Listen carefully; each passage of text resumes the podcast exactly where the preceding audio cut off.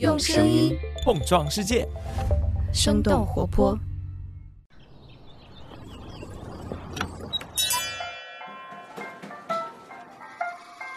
您的生动早咖啡好了，请慢用。嗨，早上好呀！今天是二零二二年三月二十三号，星期三。这里是生动早咖啡，我是来自生动活泼的泽林。几条商业科技轻解读，和你打开全新一天。你了解娱乐经济吗？就算你不太关注这个领域的话，提到王一博这个名字，你一定或多或少有些印象。近期，内娱明星王一博所在的经纪公司乐华娱乐集团发布招股说明书，正式启动赴港融资计划。事实上，这已经是乐华娱乐第四次冲击上市了。此前，这家公司曾经在资本市场三进三出。那么，为什么乐华娱乐的上市之路这么艰难呢？本期清解读就与之有关。在此之前，我们先来关注五条简短的商业科技动态。我们首先来关注香港迪士尼。三月二十一日，香港迪士尼乐园度假区公布二零二一财政年度业绩，全年业务收入较去年同期上涨百分之十九，本地游客人数较二零年同比增长百分之一百一十七，年卡会员基数同比增长百分之五十五，均创下历史新高。虽然这是香港迪士尼乐园度假区第七年亏损，但净亏损较去年收窄百分之十二。香港迪士尼称，随着未来入境旅游逐步复苏。对前景保持审慎乐观。另一家公司拼多多近日也公布了最新财报，财报显示，二零二一年公司营收同比增长百分之五十八，较前年近一倍的增幅缩水近半，而净利润同比则已经扭亏为盈，在二一年实现了连续三个季度的盈利。拼多多在财报电话会上强调了公司对农业数字化的重视。CEO 陈雷指出，过去一年，拼多多聚焦农业。在农产品品牌、农业人才、物流仓储领域进行了新一轮的重投入。在许多公司发布财报的同时，电动汽车公司则宣布了涨价。近日，特斯拉、小鹏、哪吒、威马等等公司纷纷宣布涨价，原材料价格上涨是主要原因。经济日报称，动力电池的主要原材料钴、锂、镍都出现了较大幅度的涨价，芯片购置成本也在上升。在全球疫情反复、国际形势复杂、自然灾害频繁的背景下，汽车产业作为供应链最长、全球化程度最高的行业之一，正面临着越来越多的困难。下面让我们把视角转向国外。美国当地时间周一下午，宕机监测网站 Down Detector 数据显示，成千上万的用户报告苹果公司部分服务遭遇短暂中断。根据该公司的系统状态页面，周一有二十多项服务一度下线，包括 App Store、Apple Music、iTunes 商店等等。美东时间下午四点，苹果公司更新系统服务页面。称所有的故障都已经修复，目前苹果还没有披露服务中断的具体原因。最后，我们来看看俄乌冲突造成的粮食危机。根据《纽约时报》报道，由于俄乌冲突，许多小麦、玉米和大麦被困在俄罗斯和乌克兰，造成了严重的粮食危机。在过去五年中，俄罗斯和乌克兰合计的粮食出口占世界小麦的近百分之三十，玉米的百分之十七，大麦的百分之三十二和葵花籽油的百分之七十五。同时，食品市场的另外一个重要产业化肥也受到严重影响。俄罗斯是世界上最大的化肥出口国，约占世界供应量的百分之十五。俄罗斯的盟友白俄罗斯是钾肥的主要生产国，而钾肥对包括大豆和玉米在内的许多主要作物至关重要。以上呢就是今天值得你关注的五条商业科技动态，别走开，我们马上来和你聊聊乐华娱乐这家公司想要上市为什么这么难。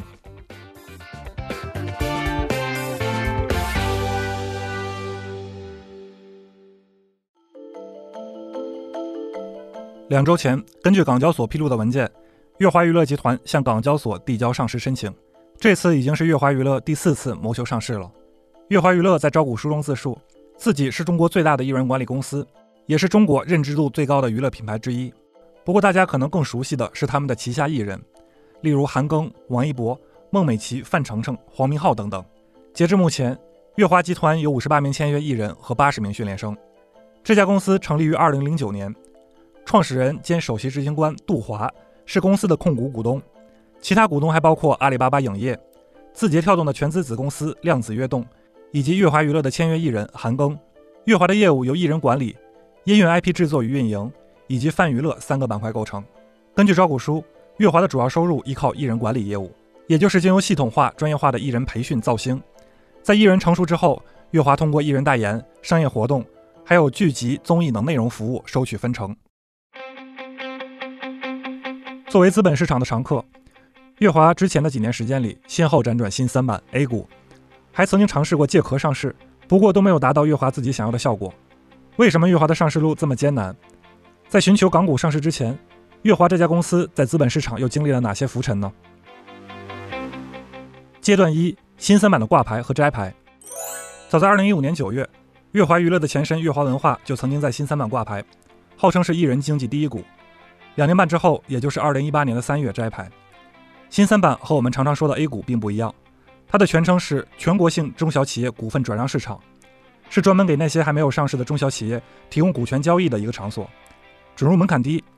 和 A 股主板上市对于公司规模、盈利状况的严苛要求相比，新三板更加适合中小企业。但是新三板也有流动性不足的问题，也就是说公司的股票卖不出去，公司难以获得融资。三十六氪曾经统计过北交所成立前新三板的成交数据，新三板一周的市场交易额常年维持在一百亿元左右，整个市场上的挂牌公司的数量大概是七千多家，其中六十六家公司就基本占掉了六成的交易额。剩下百分之九十九的企业只占据了四成的交易额，很多公司的股票在很长时间都不会有任何交易，没有股票的买卖反而有了伤害。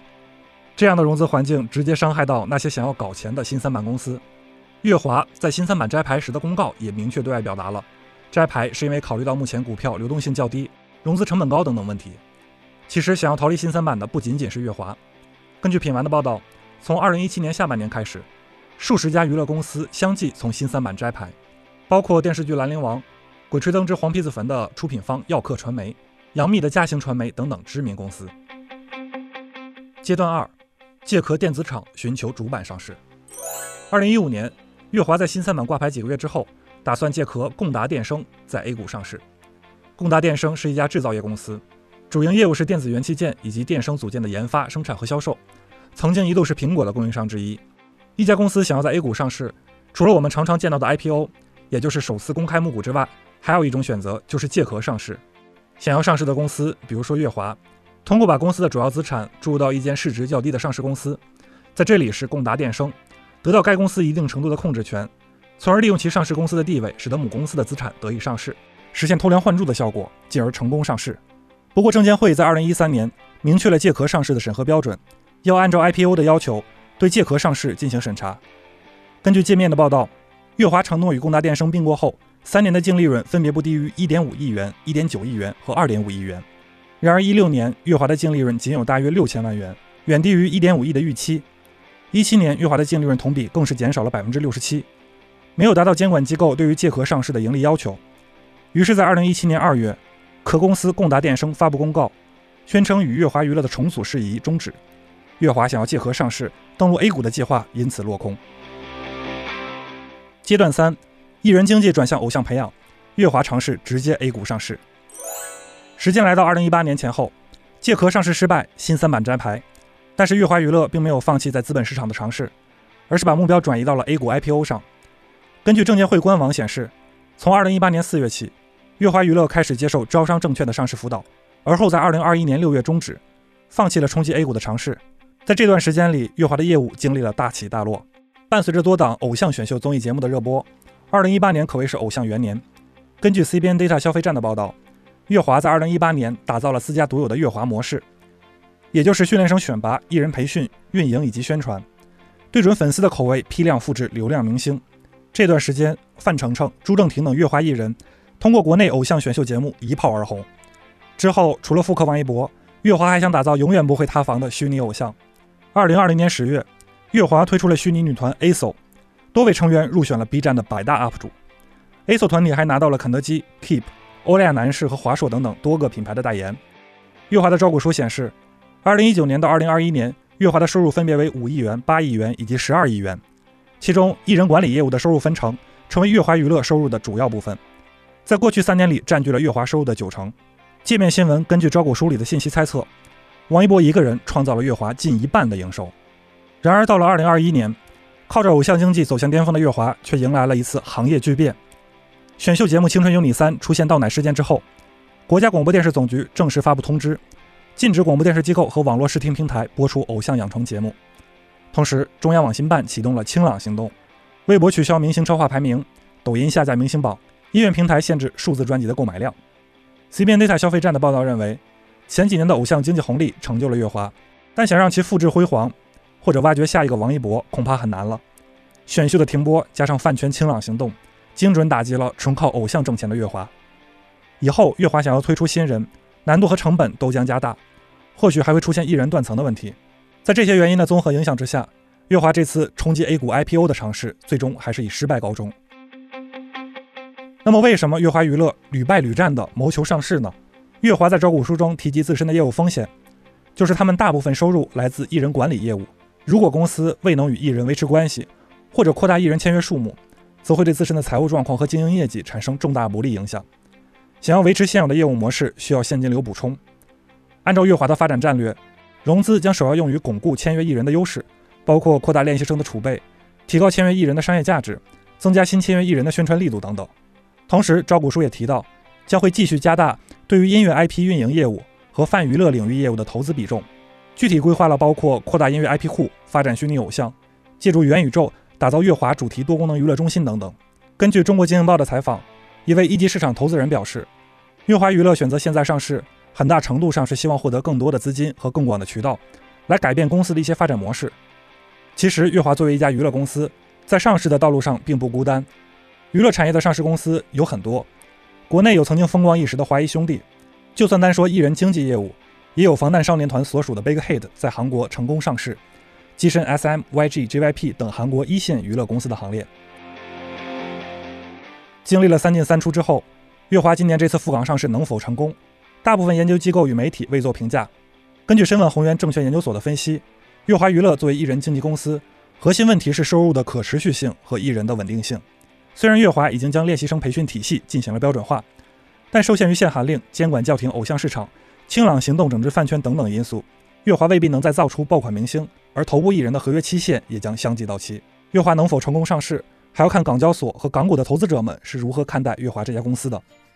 聊到这儿，也想问问你，你看过偶像的选秀综艺吗？你是怎么看待以月华娱乐业务为代表的偶像经济的呢？在评论区和我们来聊一聊吧。以上呢就是今天的生动早咖啡。我们周五的早上再见。这就是今天为你准备的生动早咖啡，希望能给你带来一整天的能量。如果你喜欢我们的节目，请记得在苹果 Podcast 给我们五星或者好评，也欢迎你分享给更多的朋友，这会对我们非常有帮助。同时，你也可以在公众号和微博搜索“生动活泼”，声是声音的声，这样就可以了解更多与我们节目相关的信息啦。生动早咖啡，期待与你下次再见。